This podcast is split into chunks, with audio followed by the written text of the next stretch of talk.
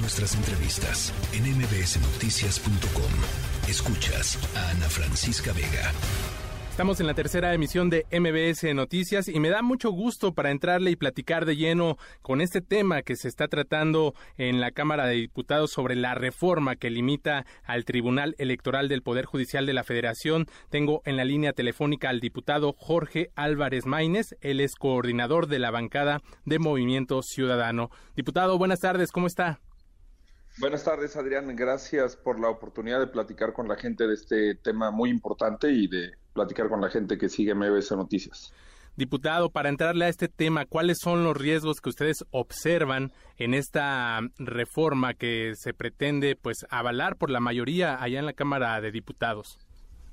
Bueno, Adrián, imagínate que unos meses, unas semanas antes del Mundial, eh, estuviéramos queriendo cambiar los árbitros, cambiar las reglas del juego eh, y que además pues eh, el público, los aficionados, la gente involucrada no tuviera conocimiento de estos temas, se hubiera hecho un compromiso con ellos de no hacerlo y que de buenas a primeras, digamos, la, FIFA y las, las organizaciones involucradas lo, lo, hicieran unilateralmente, es lo que estamos viviendo.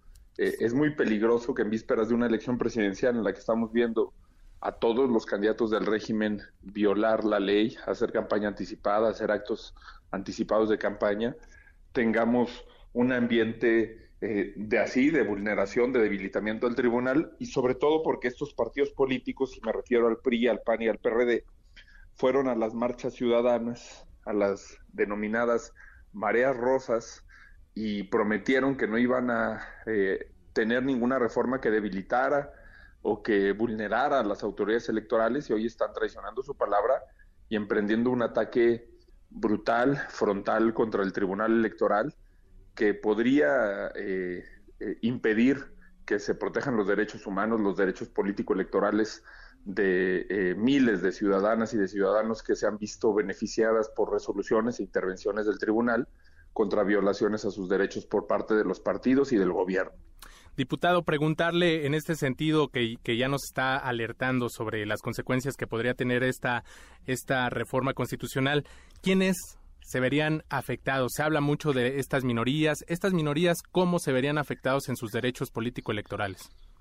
Bueno, las mujeres que han recurrido constantemente al Tribunal Electoral, por ejemplo, ahora vamos a tener una consejera del Instituto Nacional Electoral presidenta por primera vez en la historia de este país, mujer, gracias a las acciones afirmativas del Tribunal Electoral, las minorías, las personas con discapacidad, las personas migrantes, la comunidad LGBT, todos los eh, grupos que ha defendido con acciones afirmativas el Tribunal Electoral, pero cualquier voz disidente en un partido político, Adrián, somos uno de los países en donde los partidos tienen menos democracia interna, prácticamente nunca ves tú elecciones internas, elecciones primarias, elecciones abiertas, como se ven en otros países del mundo. Tenemos eso que en algún momento se denominó partidocracia, y creo que es muy peligroso que eh, haya este pacto de complicidad, porque además, pues yo creo que evidencia una gran simulación, un doble discurso del PRI, del PAN y el PRD, que eh, en los medios, en las redes, dicen que están contra Morena, que son una dictadura, que son un autoritario.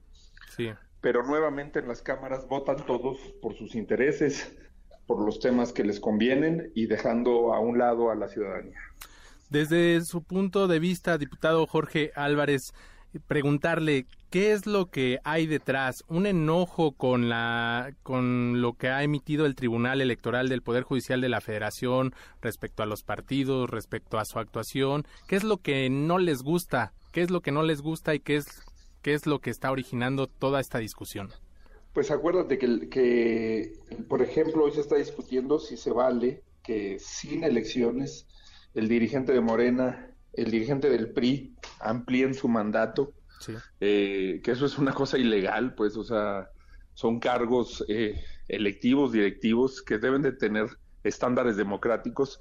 Se está discutiendo la designación de candidaturas, les ha molestado que eh, se le dé voz a disidencias, a voces eh, que no necesariamente comparten la visión de quienes dirigen esos partidos. Y creo que también es una reacción eh, de su misión ante el gobierno.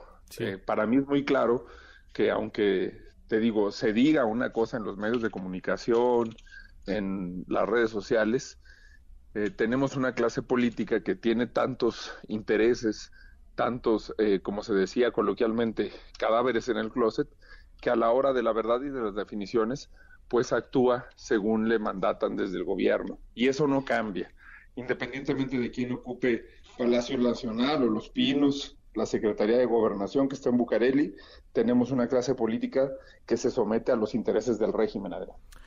Diputado, estamos platicando con el diputado Jorge Álvarez, es coordinador de la bancada de Movimiento Ciudadano. Se habla de un retroceso. Eh, fue el Tribunal Electoral del Poder Judicial de la Federación que logró este tema de la paridad, este tema que pues había exigido, se había demandado por las minorías y ahora es se podría hablar de un retroceso. ¿Qué, qué significa si esto llegara a, aprobarse y a darse luz verde en este sentido? Pues es una aberración, porque el Tribunal Electoral del Poder Judicial de la Federación es un tribunal constitucional, es el árbitro que debe de sancionar eh, actitudes ilegales que puede eh, pedirnos y convocarnos eh, y además exigirnos que nos apeguemos a las reglas electorales, que no se violen las leyes, debilitar instituciones cuando lo que tú tienes enfrente es una amenaza brutal, por ejemplo, del crimen organizado y el dinero ilegal en campañas, cuando lo que tú tienes enfrente son problemas sociales realmente graves, pensar que menos democracia es la solución eh, me parece una reacción absurda y que retrata a la falsa oposición, a la disque oposición como lo que realmente son, porque no pueden calificar a un gobierno de autoritario, de tiranía, de dictadura, y ellos querer ejercer lo mismo y votar lo mismo que está votando el gobierno, que es el debilitamiento del eh, Tribunal Electoral. Me parece que es afilar la hacha del verdugo y que es injustificable y que por eso si tú te das cuenta y checas las redes sociales de los dirigentes del PRI, del PAN y del PRD, ni siquiera han tenido el valor de fijar una postura al respecto. Diputado, preguntarle, este fin de semana usted hizo un llamado para que un llamado a la Alianza va por México para que precisamente no avalen esta iniciativa. ¿Hubo alguna respuesta? ¿Alguien acudió a este llamado que, hace este fin de semana? Pues he visto que algunas compañeras, algunos compañeros legisladores a título personal y de manera valiente se han pronunciado, incluso de Morena, Adrián. Sí. Y celebro, lo celebro, pero me preocupa, como te decía, que tenemos un silencio sepulcral de los dirigentes del PRI, del PAN y del PRD. Ni siquiera nos están diciendo por qué están apoyando esta iniciativa, cuál es la razón de ellos, porque se supone que eh, deberían de tener una razón legítima, válida para eh, darle este golpe eh, cobarde al Tribunal Electoral. Y la verdad es que ni siquiera tenemos el más elemental decoro, valor de los dirigentes para asumir lo que están haciendo pues ahí está sobre la mesa este tema muy interesante. Diputado Jorge Álvarez Maínez, coordinador de la bancada de Movimiento Ciudadano, le agradecemos estos minutos y estaremos muy pendientes de lo que suceda en adelante y ojalá podamos tener nuevamente esta comunicación. Al contrario, Adrián, siempre es un privilegio charlar contigo, charlar con Ana Francisca y con todo el equipo de MBS Noticias. Gracias por la oportunidad. Gracias, buenas tardes. La tercera de MBS Noticias.